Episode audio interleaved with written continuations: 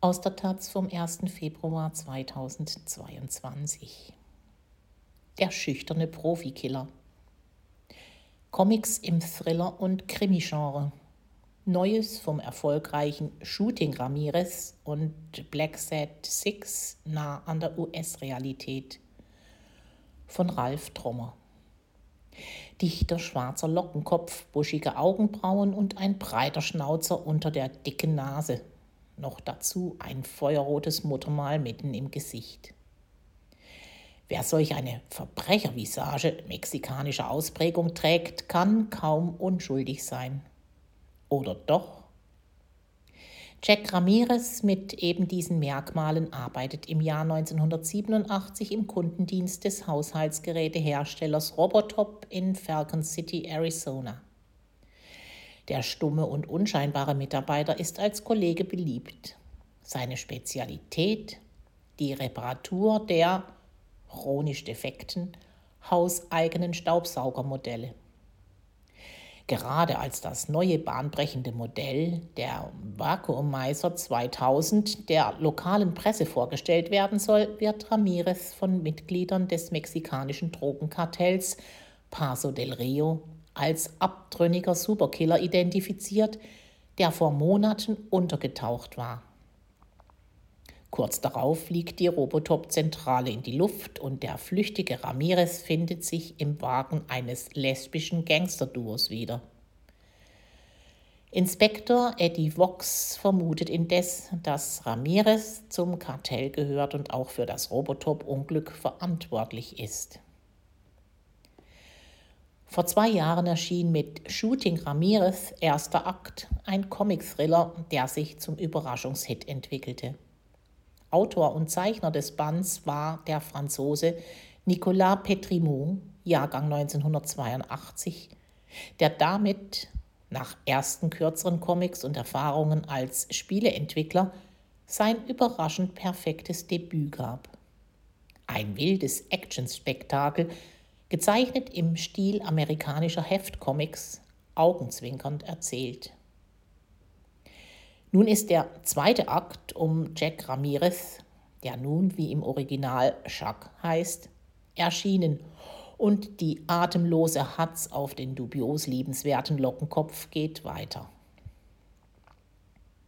Ist der schüchterne Held etwa tatsächlich ein Profikiller, der Dutzende Kartellschergen mit links abknallt? Hat er mehrere Gesichter und tarnt sich nur als Angestellter? Diese Frage beherrschte Band 1 und löste ein virtuoses wie verwirrendes Identitätsspiel aus, das zum Dauerschmunzeln anregte. In Band 2 nun wird deutlich, dass wohl ein naher Verwandter, der Ramirez sehr ähnelt, hinter den Morden steckt. Hinzu kommen Nebenstränge um den Ramirez jagenden Killer Ramon Perez und die kriminell gewordene Schauspielerin Chelsea Tyler, die mit ihrer schwarzen Geliebten Dakota Smith Banken ausraubt. Ganz offensichtlich lehnt sich der Zeichner an filmische Vorbilder an, insbesondere Quentin Tarantinos Meisterwerke Jackie Brown und Pulp Fiction, in denen ein wendungsreicher Plot, Retro-Charme, Karacho-Aktion und schwarzer Humor für die perfekte Mischung sorgen. Petri Moos 80er-Jahres-Thriller in einem fiktiven Arizona ist eine gezeichnete Hommage an diesen Genremix.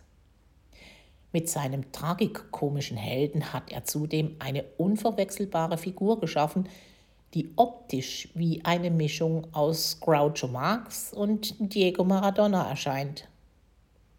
Schönster beiläufiger Gag. Robotops beste Kraft Ramirez rettet den kostbaren Prototyp des Vacuumizer 2000 aus den Flammen und trägt ihn fortan immer bei sich. Petrimo arbeitet ausschließlich digital und löst seine sehr variantenreiche Seitenlayouts oft in CinemaScope-breite Panels auf. Die Action-Orgien ufern manchmal ein wenig aus, werden aber wiederholt mit doppelseitigen Fake-Werbeanzeigen aufgelockert, die die in der Geschichte auftauchenden Schrottobjekte wie Fahrzeuge, Klamotten oder Fastfood, scheinbar anpreisen und das Geschehen um eine weitere Ebene suffisant spiegeln. Nach der rundum spaßigen Lektüre lechzt man geradezu nach dem abschließenden Band 3, der offenen Fragen um Ramirez große Liebe beantworten könnte und ihn womöglich auf dem Rockfestival von Stone Creek als Gitarrenvirtuosen reüssieren lässt. Ob der Vacuumizer 2000 auch als Gitarre taugt? Pfiffige Filmproduzenten müssten den Comic eigentlich schon als Drehbuchstoff optioniert haben. Ein klassisches Krimi-Genre bedient wiederum die spanische Comicreihe Black Sad, den Noir-Krimi. Im mittlerweile sechsten Band um den schwarzen Kater Black Sad, der sich in New York als Privatdetektiv verdingt und vom wieselhaften Reporter Weekly unterstützt wird, sind alle Figuren anthropomorphe Tiere, besitzen menschenähnliche Körper, aber Tierköpfe. Zeichnerisch ist Juanjo Guarnido ein Meister seines Fachs, der seinem bunten Figurenensemble präziseste mimische Ausdrücke entlocken kann. Wie in allen Black Sad-Bänden überzeugt auch dieser Fall durch eine klug konstruierte Story und pointierte Dialoge, für die der Szenarist Juan Diaz Canales verantwortlich zeichnet. Diesmal soll Black Sad den U-Bahn-Gewerkschaftsboss Kenneth Clark, eine Fledermaus, vor einem Killer schützen und stößt dabei auf einen städtebaulichen Korruptionsskandal, der bis in die obersten Kreise der Metropole führt, hin zum Baumagenten Solomon, ein Adler, der Widersacher gerne beseitigen lässt. Diesmal gerät Black Sads lustiger Sidekick Weekly in Solomons Fänge und damit in Lebensgefahr.